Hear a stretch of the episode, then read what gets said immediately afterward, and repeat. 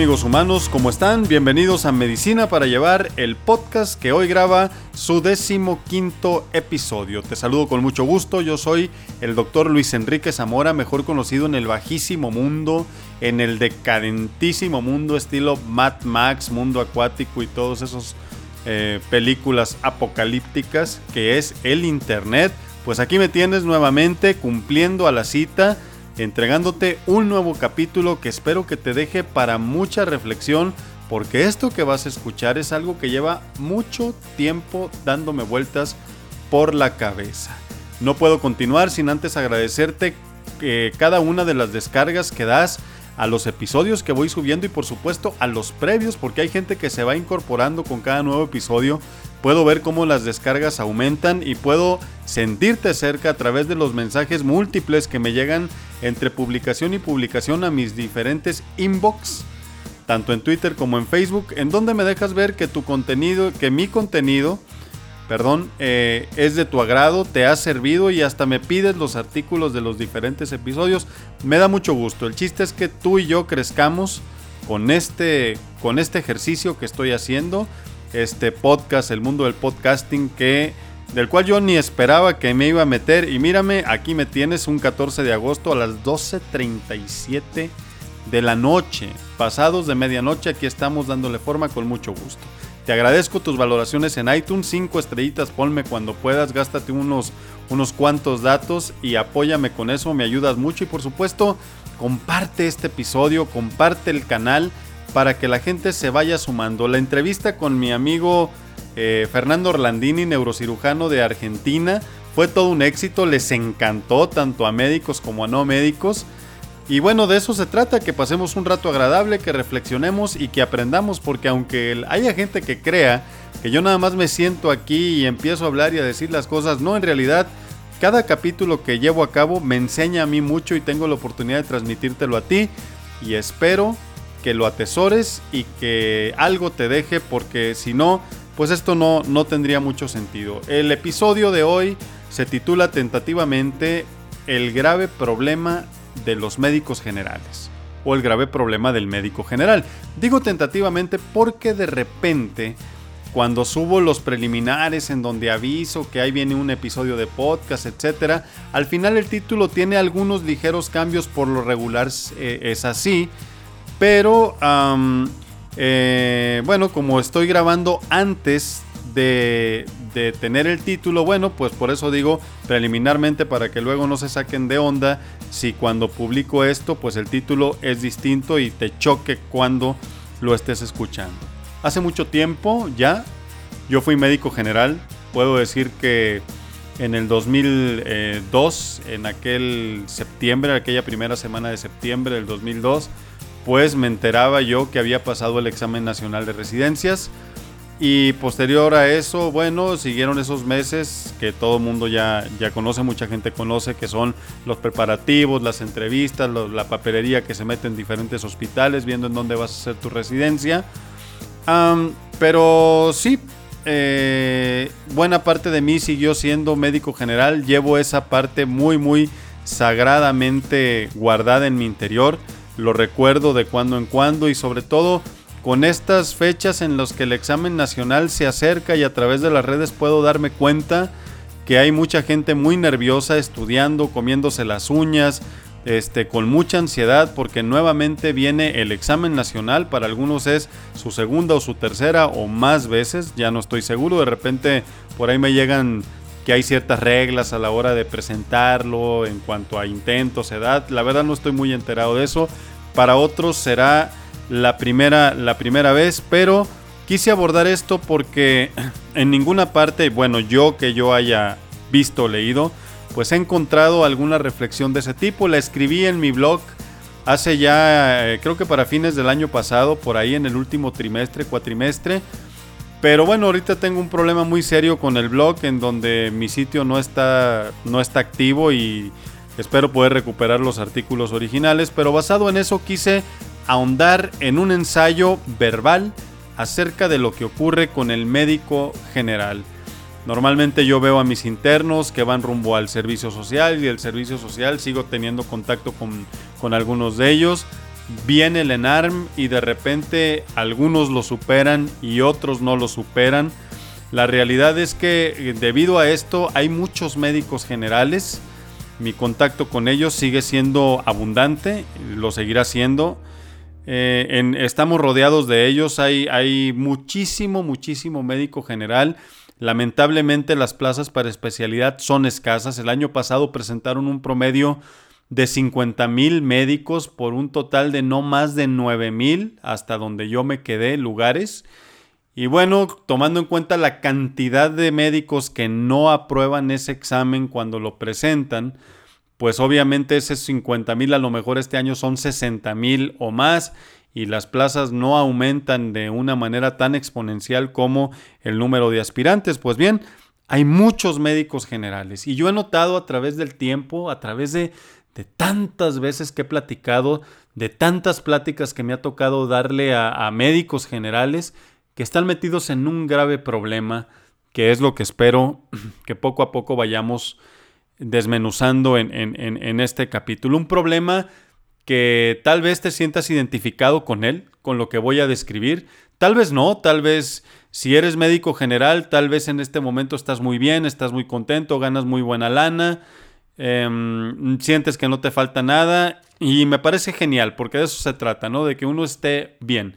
Pero seguramente va a haber otros médicos generales que tienen muchos sentimientos encontrados por la manera en cómo son vistos actualmente por pacientes, por el gremio médico y por supuesto pues eh, frustrados por no poder pasar el examen nacional, por no estar trabajando en donde quisieran y tienen de repente esas sensaciones como de que es obsoleto lo que pueden hacer o lo que están haciendo y sobre eso quiero hablar el día de hoy.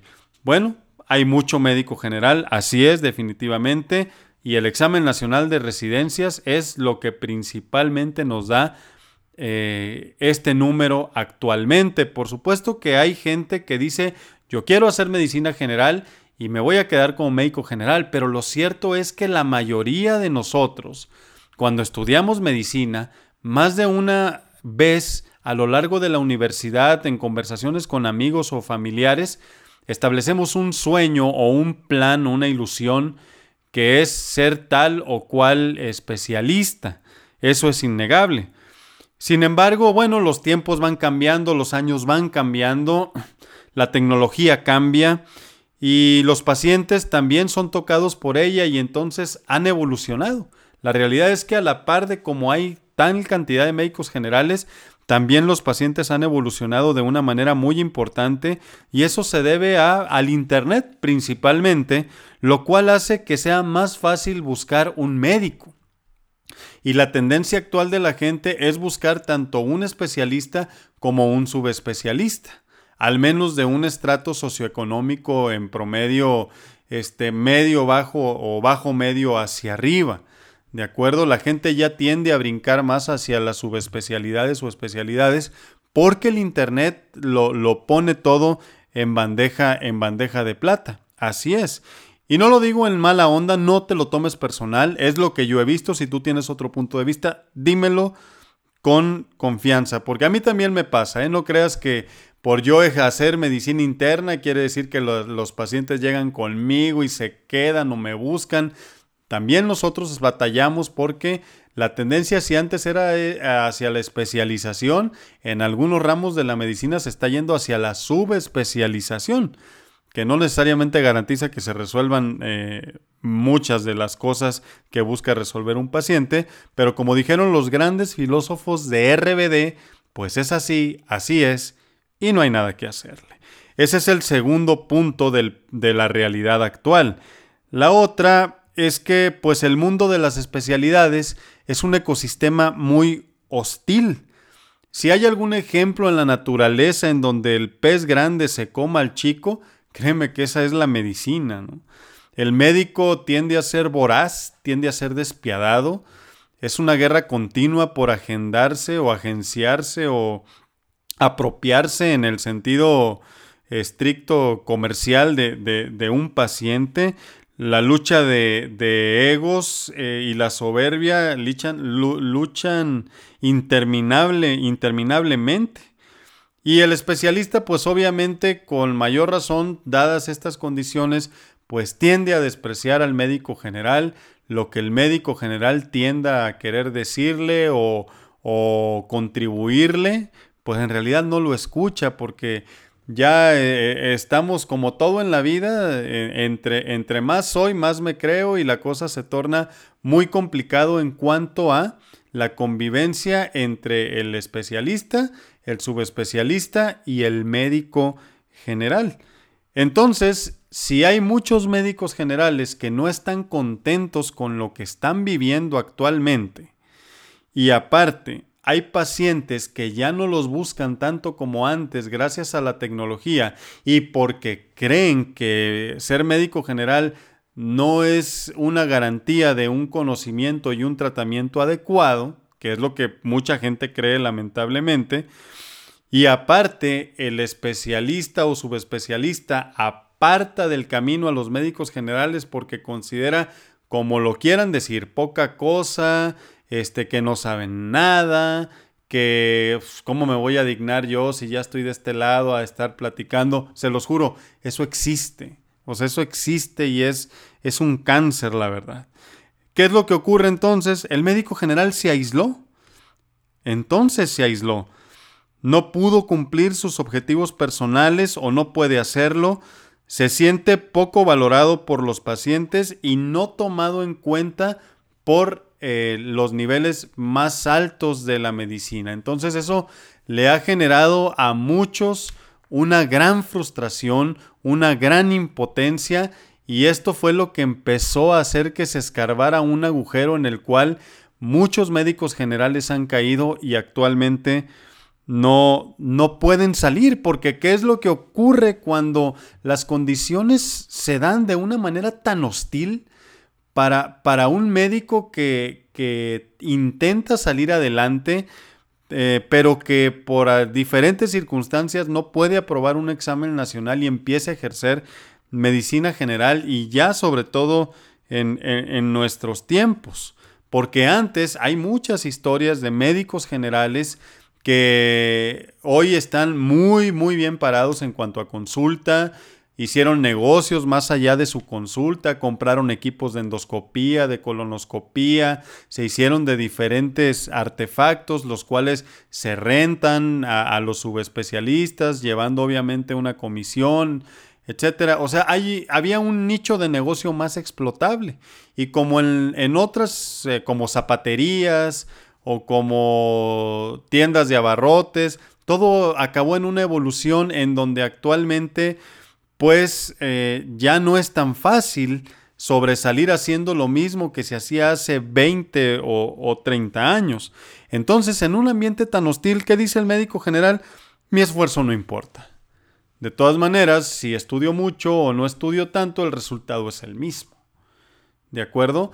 Eh, no, no valoran lo que yo hago y al final se la acabaron creyendo. O sea, ese es el problema. Se acabaron creyendo que eran solamente médicos, médicos generales. Y empieza un proceso de autosocavamiento y cualquier esfuerzo, todos hemos estado alguna vez en nuestras vidas, independientemente de la medicina, pues en una etapa muy complicada en donde sientes que el mundo se te va encima con todas las toneladas que quieras, no puedes ni mover absolutamente un dedo y te das cuenta que el esfuerzo para tratar de revertir esa situación es tan titánico y que te puede llevar tanto tiempo, pues que al final no hay motivación para seguir adelante, no hay motivación para estudiar. ¿De qué me sirve estudiar si los pacientes buscan a otro tipo de médicos, si los pacientes dicen que yo no sé nada, o si los mismos médicos que están en los hospitales, internistas, otorrinos, eh, cirujanos, etcétera, consideran que son los primeros también que dicen que, la medicina general es equivalente a, nada, ¿no? O sea, no hay una motivación, hay un autosocavamiento impresionante. Y ese es un problema que vemos todos, todos los días. Porque al final, ¿qué pasa? Bueno, vamos a suponer que el médico general diga, voy a poner un consultorio, ¿ok? Y voy a empezar a ver mis pacientes. Hay un problema, el mercado es el que regula los precios.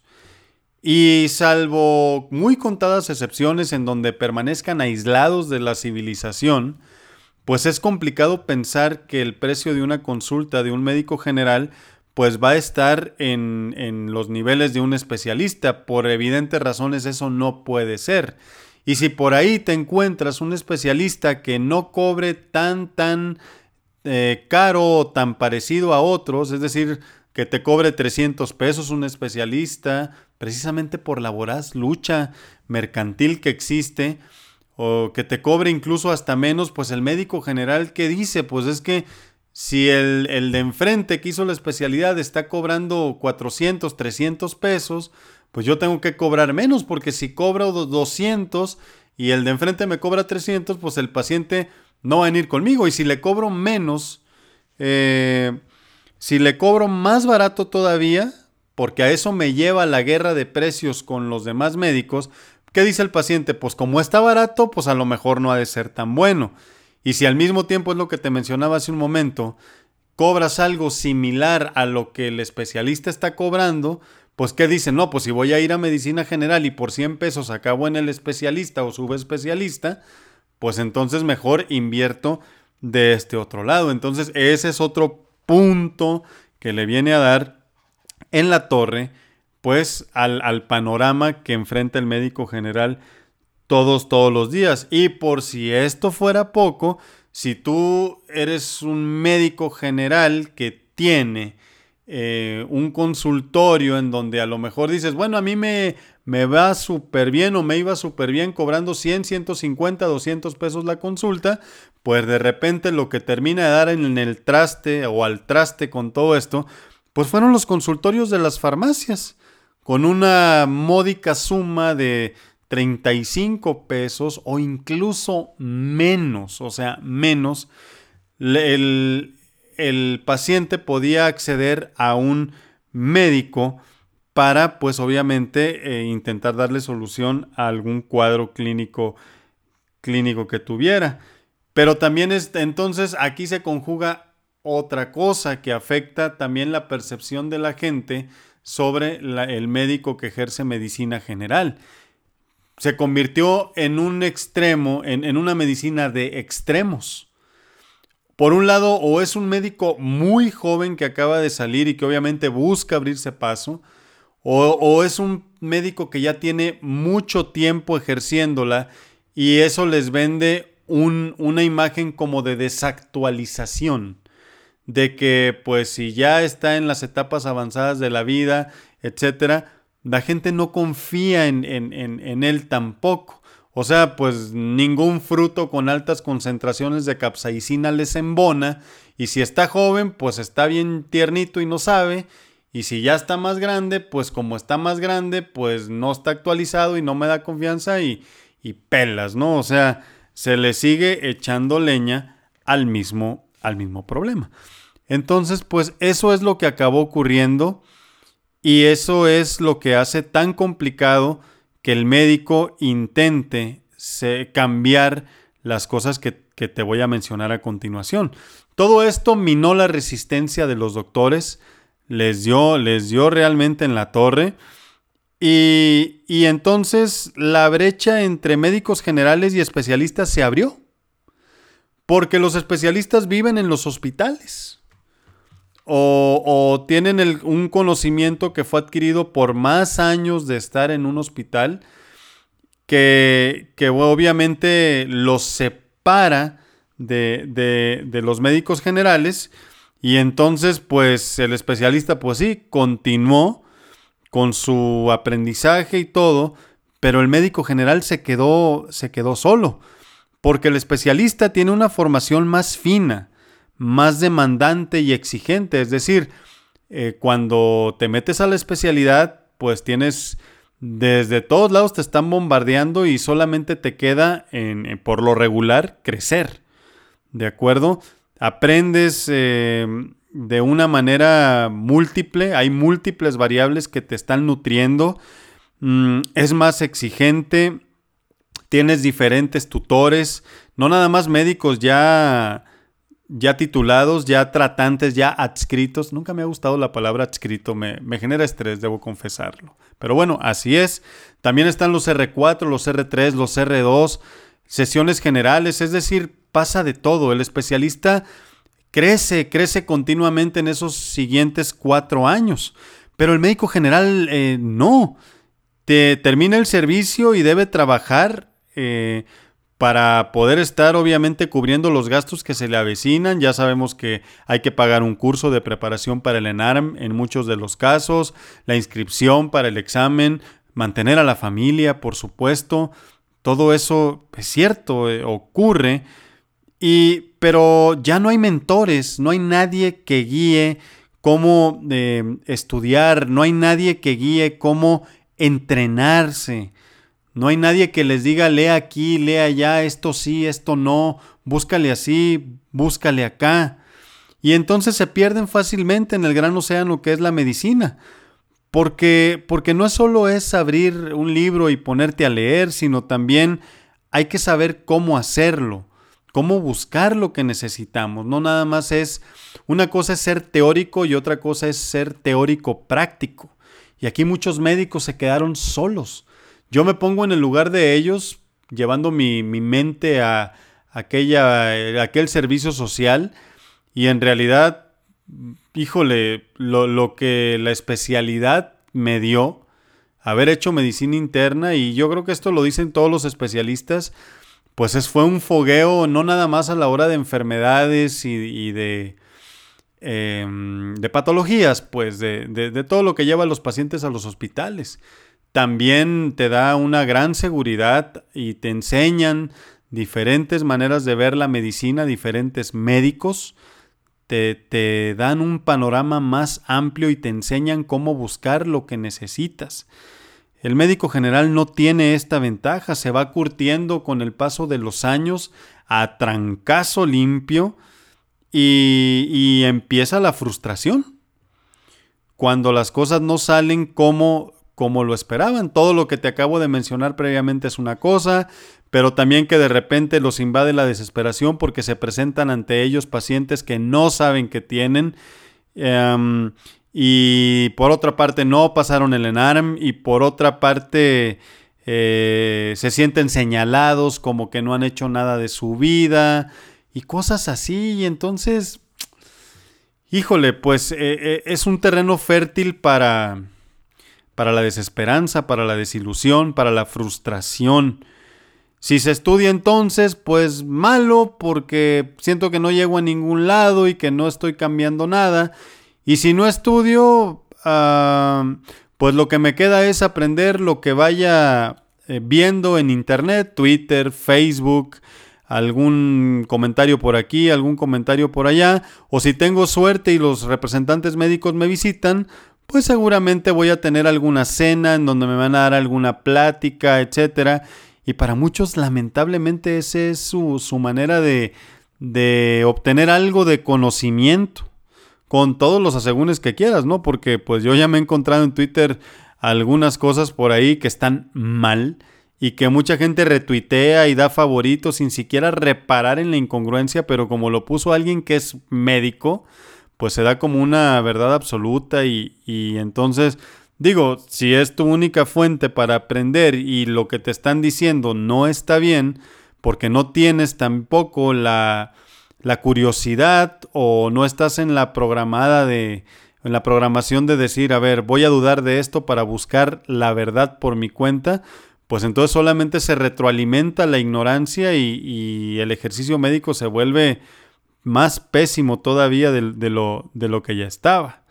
Entonces, pues todos estos factores pues hicieron que el médico entrara en lo que yo denomino pues como animación suspendida. La medicina evolucionó en, en contenidos y disponibilidad de su información. El Internet revolucionó todo, todo en este mundo, definitivamente.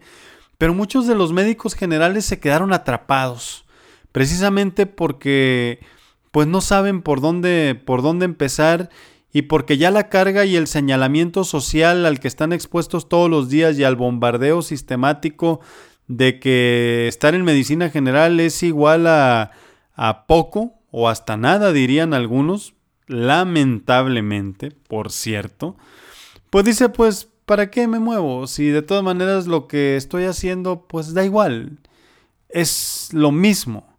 Y entonces eso llevó a lo que apuntaló las creencias de los médicos y de los pacientes. ¿A qué me refiero con esto? Pues a, los, a las recetas, a los tratamientos aberrantes que se comparten todos los días a través de Twitter o de Facebook, en donde vemos eh, gentamicinas, amicasinas en bebés, en donde vemos dexametasona con ceftriaxona para faringoamigdalitis virales, o sea que no le sirven ni para un pepino.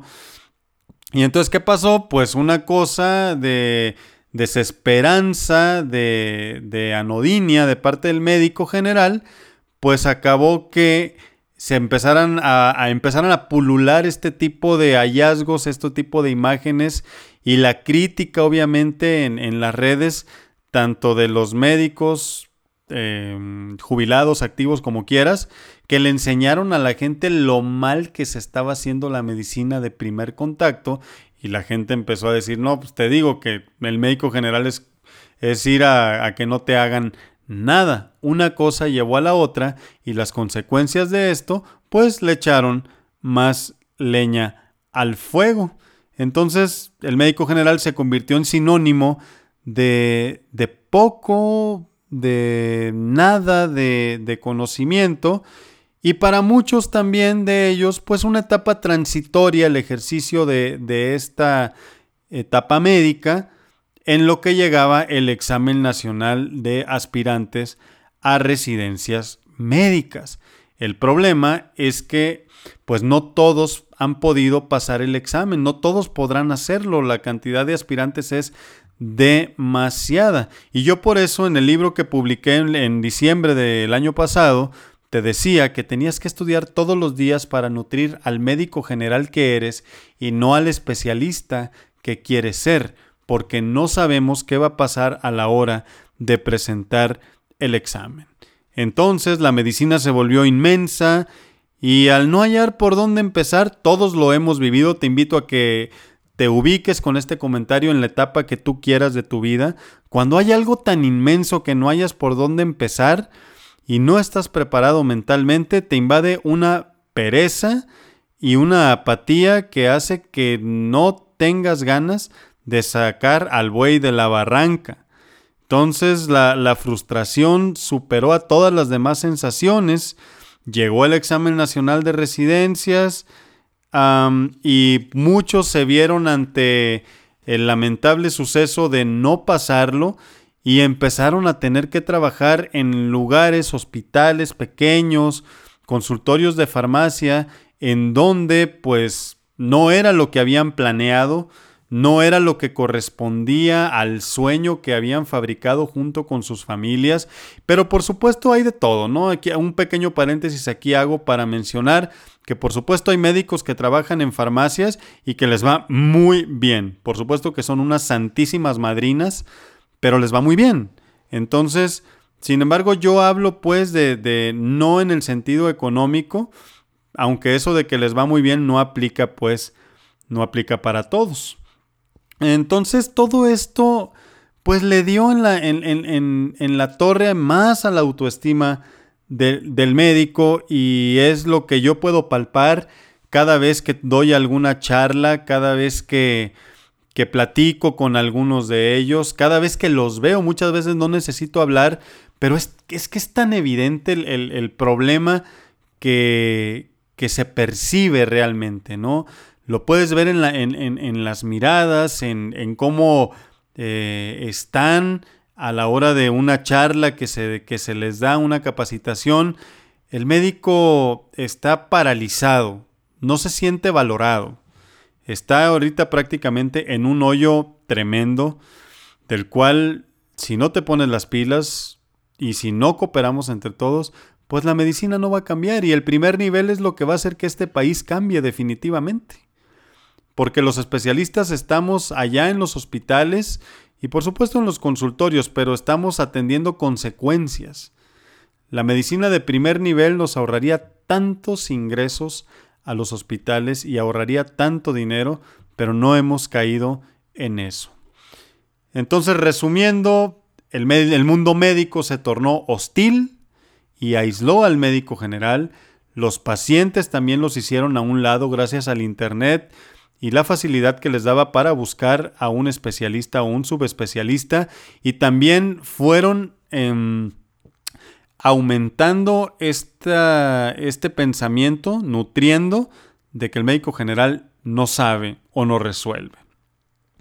Y obviamente esto se vino eh, a, apuntalar por la evidencia en las redes, eh, pues de lo que te mencionaba hace rato, ¿no? Las recetas con tratamientos sin pies ni cabeza, tan criticados por nosotros mismos como médicos, pues que le enseñaron a la gente a decir, no, sí, yo no voy a ir con el médico general. Ve, ve lo que pasó, lo que publicaron, etc. Así ocurrieron las cosas. El examen nacional de residencias no fue superado por muchos. Llegó la frustración y entonces, como dijo Goebbels, se repitieron tantísimas veces que solo eran médicos generales y no encontraron la motivación adecuada para poder estudiar y cambiar el mundo en el que están metidos. No encontraron la motivación para poder estudiar y resolver un problema. Eh, si es que puedo o no puedo hacerlo. Entonces, ¿qué pasó? Pues empezaron a mandar al especialista, notaban algo relativamente complicado a lo mejor, lo mandaban a, tercer nivel o en, el medio privado también. Y bueno, pues se repitió el ciclo. El médico, el médico no se siente útil, no se siente valorado, pero no tiene la motivación suficiente para intentar cambiar esa situación y el ciclo se repitió. La verdad es algo que a mí me, pesa mucho porque, bueno, em, yo que estoy de este lado de la especialidad en medicina interna, puedo tener la comparativa y lo he hablado con diferentes amigos míos a lo largo de los años la medicina, la medicina mm, de especialidad, la residencia te forja, te, te hace ganar en autoestima, te enseña cómo estudiar, te supera tus eh, estándares, establece altos estándares de calidad y, el, y porque siempre estás, como te dije hace tiempo, ya hace rato, bajo la estela de un tutor, bajo la guía te dejan el artículo, te critican cuando das una sesión, te preguntan cosas, tú respondes, no les gusta cómo le responden y te vuelve a llover sobre mojado, pero esos trancazos, esos golpes hacen que vayas creciendo y vayas madurando. Em, el médico general no tiene esa posibilidad. Es muy difícil. Y yo me pongo en, ese lugar y de veras que eh, es muy complicado. He encontrado médicos generales con los que puedo hablar de tú a tú, em, por supuesto, en, términos que equivalen pues a los de un especialista, por supuesto, pero son los menos. Lo cierto es que es muy difícil. El médico está acostumbrado ya a pensar que su labor no tiene, ¿cómo decirlo?, utilidad. Está señalado, despreciado, menospreciado y por lo tanto, como te dije, ante una situación que te rebasa y que para revertirla te va a llevar mucho tiempo, pues dices, ¿para qué lo hago? ¿Para qué empiezo? ¿Qué caso tiene? Y entonces es donde se empiezan a gestionar todos los problemas. Habiendo dicho esto, entonces, te es mi deber no nada más exponer el problema, sino también darte una solución, darte tips, consejos, dejarte un, punto de apoyo para que si tú lo deseas, puedas, puedas cambiar eh, la percepción de lo que te está pasando en este momento. Y si tú eres especialista y estás en contacto con médicos generales, pues les hagas el mundo más fácil y pues ayudes o ayudemos a quien quiera ser ayudado, ¿no? Porque tampoco pues se puede estar obligando a nadie a cambiar si no desea hacerlo. El punto número uno, como decía Adal Ramones, es cambia el chip. En donde estés, no importa. Una farmacia, un pueblo, un consultorio. Es tu espacio, es tu mundo, tú eres el responsable. Entiende que el conocimiento está a tu alcance, pero te tienes que decidir a ir por él. No importa, te lo juro, si algo es cierto es que te vas a morir sin haber leído todo lo que encierra actualmente la medicina. Ni te estreses, no te mortifiques, no estás obligado a saber de todo. Pero si todos los días aprendes algo nuevo, te aseguro que poco a poco y a través del, del paso del tiempo, te vas a sentir cada vez más fuerte Estudia, lee todo lo que puedas, obtén la materia prima, la masa moldeable, para después hacer con ella auténticas obras de arte. Lee, estudia. Sin esa materia prima no vas a ningún lado. Pero para estudiar hay que saber cómo hacerlo. Si no sabes cómo hacerlo, tienes que aprender a hacerlo. Tienes que aprender a buscar lo que necesitas saber. Entonces, si tienes que aprender a identificar los problemas que tienes que resolver, no te sientes nada más a decir, bueno, pues hoy voy a leer sobre metoclopramida. Sí, está bien que lo hagas como un tema general, pero lo que te puede llevar a empezar a moverte es identificar un problema y buscar respuestas específicas que ayuden a tu práctica diaria. Por ejemplo, el episodio creo que era el episodio número 6 que de este podcast ha tenido mucho éxito, ya va casi por 500 descargas. El titulado ¿Cómo se combinan antidiabéticos orales? ¿Lo recuerdas? Te encantó, estoy seguro, muchos me pidieron la bibliografía, muchos me lo han compartido, muchos me han felicitado y lo agradezco, de verdad lo agradezco. Pero ¿por qué crees que te gustó tanto ese artículo? porque abordó un problema que tú sabes que tienes. Un problema que no habías encontrado que fuera explicado de una manera tan práctica. Lo mismo pasaría si yo te publicara un capítulo que dijera cómo se combinan los antihipertensivos. O si yo te dijera a qué edad es el límite para una persona no poder tomar aspirina por el riesgo de desarrollar síndrome de Rey. O sea, son preguntas específicas, pero las puede uno encontrar. Necesitas identificar las cosas que no saben para intentar obtener la información que requieres y saldar esa deuda de conocimiento. Una frase que a mí me encantó en un podcast que escuché es que Internet está lleno de el qué, pero escasean mucho los cómo. Y es una frase contundente realmente porque tú puedes leer sobre los antihipertensivos, sí, está muy bien, hay que hacerlo, pero para poder convertirte en un médico teórico práctico, tienes que aprender sobre los cómo, los cuándos. El por qué también es importante.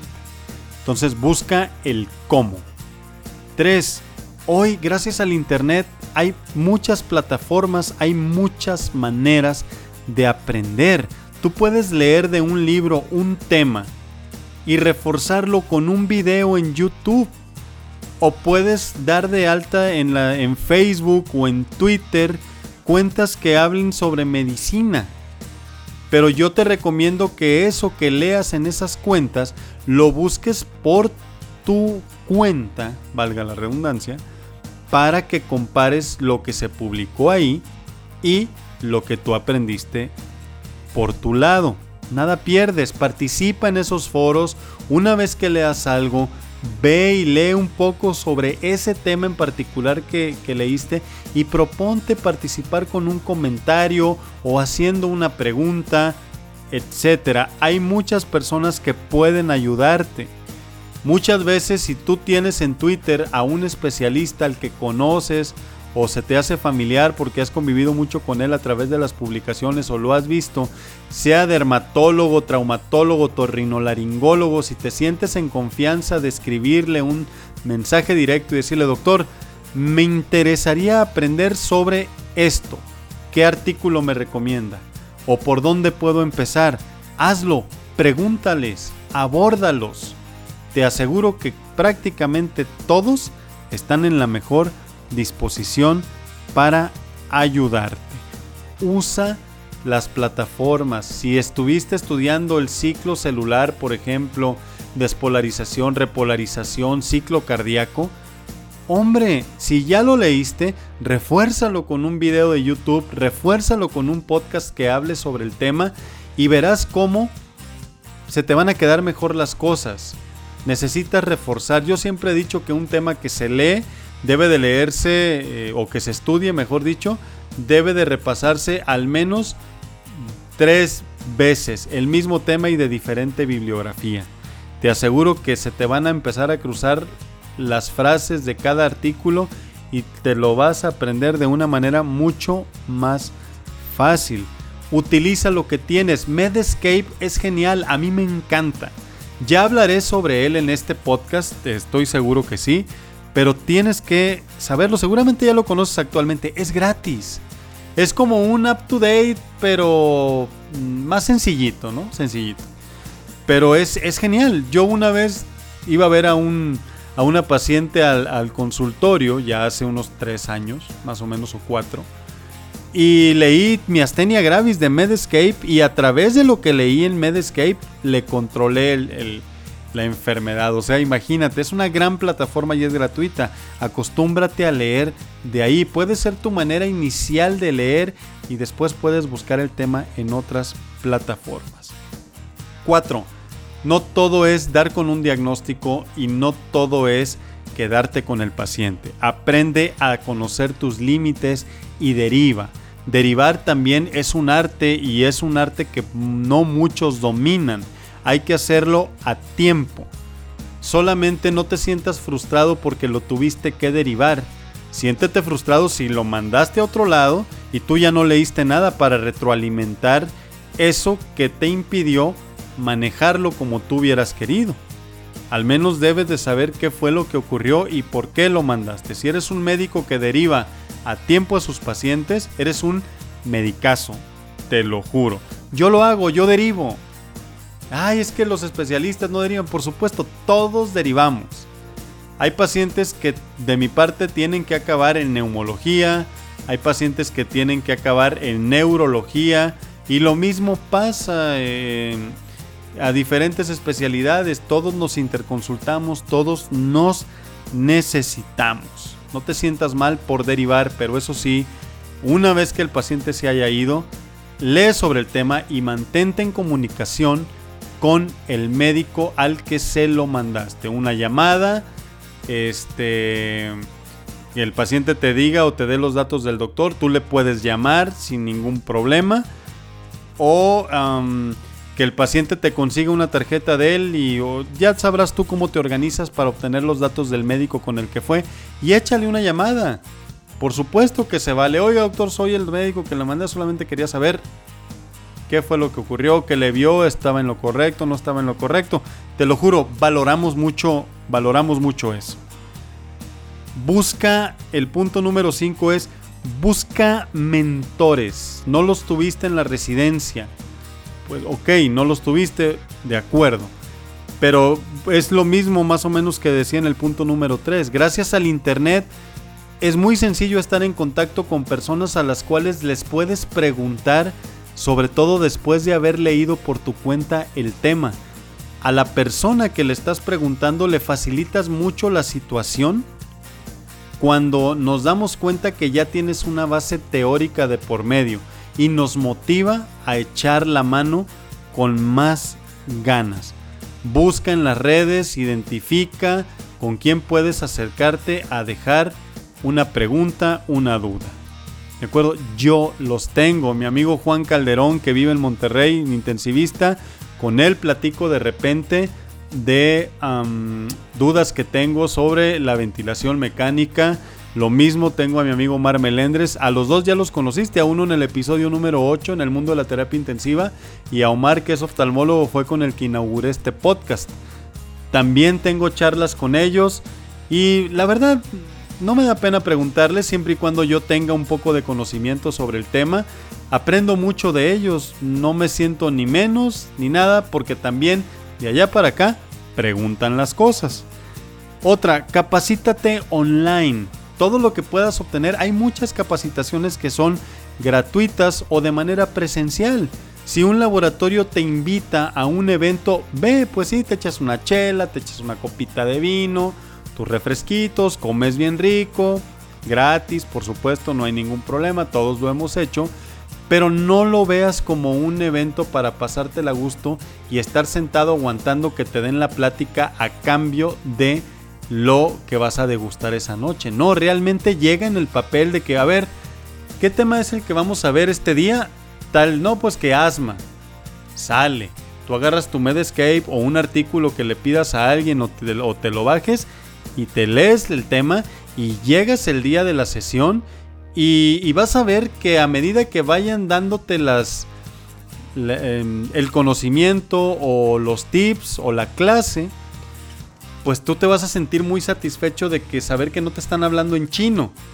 Y también podrás participar con el ponente para hacerle preguntas y aprovecharlo y nutrir, retroalimentar eso que tú estudiaste por tu cuenta. El punto número 7 es créetela. Eres médico general, créetela. Créetela.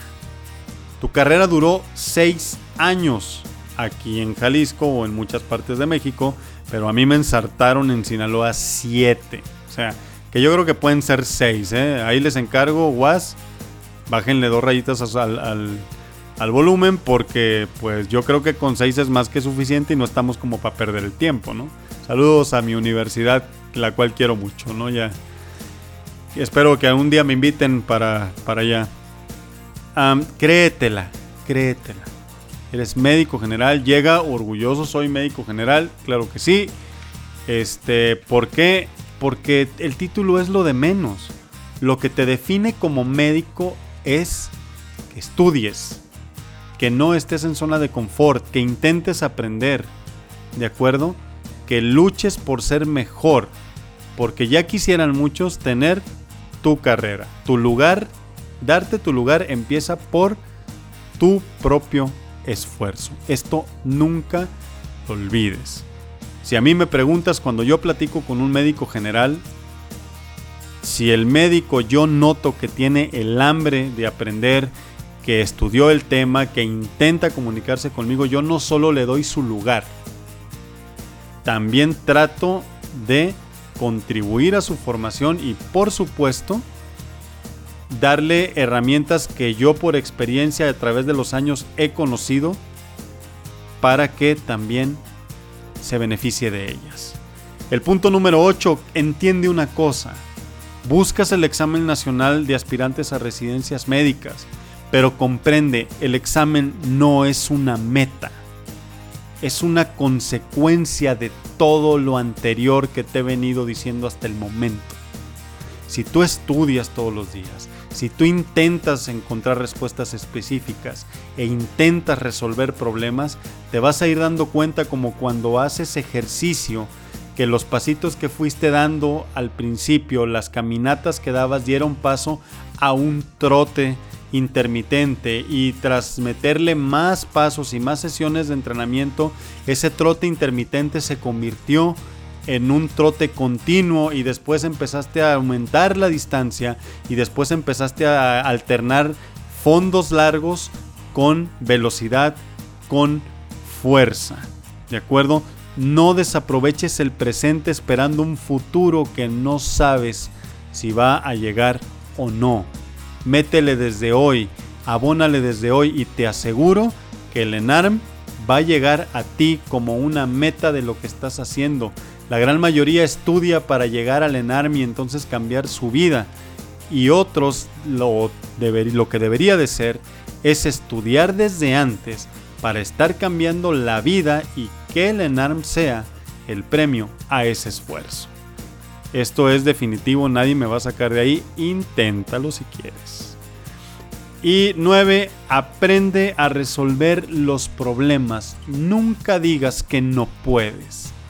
Te lo está diciendo alguien que en este momento se está comunicando a través de un podcast. Alguien que no tenía ni idea de cómo hacer uno. alguien que no tenía ni idea de lo que era un micrófono, alguien que no tenía ni idea de cómo grabar, de cómo editar y que hoy aquí te pone este episodio. Yo no sabía editar para YouTube, incluso lo que hice con mi teléfono en los primeros 50 videos no es algo de lo que me enorgullezca, pero aprendí a hacerlo. Y hoy a través, si viste el último video, el de dónde y cómo te tienes que poner la insulina, notas un cambio. ¿Por qué? Porque dije, no, necesito resolver este problema, necesito más calidad de audio, necesito comunicarme con mis médicos de otra manera o con la gente que me sigue en las redes aunque no sea médico, necesito acercarme a través del podcast, necesito editar mejor, aprendí a hacerlo. Por supuesto que hay otros que lo hacen mucho mejor que yo, pero yo ubiqué mis problemas y les di solución. A través de tutoriales en video, a través de tutoriales escritos en blogs, puedes aprender a resolver lo que te propongas. Ponlo en práctica. Y el punto número 10 y el último ya para cerrar porque me he extendido bastante, ha sido muy intenso este capítulo, es todo lo que te acabo de mencionar suena muy bien, pero no será fácil. Pero es un proceso. Es un proceso que junto a, a las dificultades a las que te vas a enfrentar, te va a garantizar una sola cosa al final que es crecimiento. Crecimiento para darte cuenta de que puedes hacer las cosas y de que puedes mejorar. Y entonces salir de esa dinámica tan negativa en donde están metidos tantos médicos actualmente. Te invito a que pienses en todo lo que te he dicho. Te invito a que actúes. Pues bien, esto es todo lo que tenía que compartirte el día de hoy. Por supuesto, estas y otras cosas te cuento en, mi libro, la eh, guía definitiva para aprobar el examen nacional de residencias médicas, el cual te invito a que adquieras, está en Amazon, está disponible en formato Kindle. Eh, las personas que lo han leído han estado muy muy satisfechas y te aseguro que estás a muy buen tiempo para leerlo antes de la que, del que será el mayor reto profesional de toda, de toda tu vida. Si realmente te ha llegado este episodio que, que he grabado para ti, estoy seguro que complementándolo con ese libro te va a dejar una grandiosa enseñanza y que te permitirá llegar como navajita para el día del ENARM. Te invito a que te suscribas, en YouTube me encuentras como Doctor Humano, por favor, eh, compárteme mis videos, suscríbete al canal, estoy en, Facebook también como Doctor Humano, Instagram también. Y pues bueno, espero que este episodio haya sido de tu agrado, te estoy preparando ya nuevas sorpresas, em, a finales de este mes vendrá un capítulo muy muy especial que tiene que ver con el examen nacional de residencias. Suscríbete a este podcast, comparte los episodios y por favor regálame 5 estrellitas en iTunes. Me ha dado un gustazo estar contigo. Si tienes dudas, preguntas, puedes escribirme a podcastmedicina.para-llevar@gmail.com o dejármelas por inbox en Twitter, en Facebook. Si tienes algo más, algún otro comentario sobre esta charla que crees que, que deba de saber, quisiera saber qué, piensas, pues adelante, este foro está abierto y es para ti. Yo soy el doctor Luis Enrique Zamora, el doctor humano, te aseguro una sola cosa, aparte de que el Barcelona va a ganar la liga de este año, nos veremos en la próxima.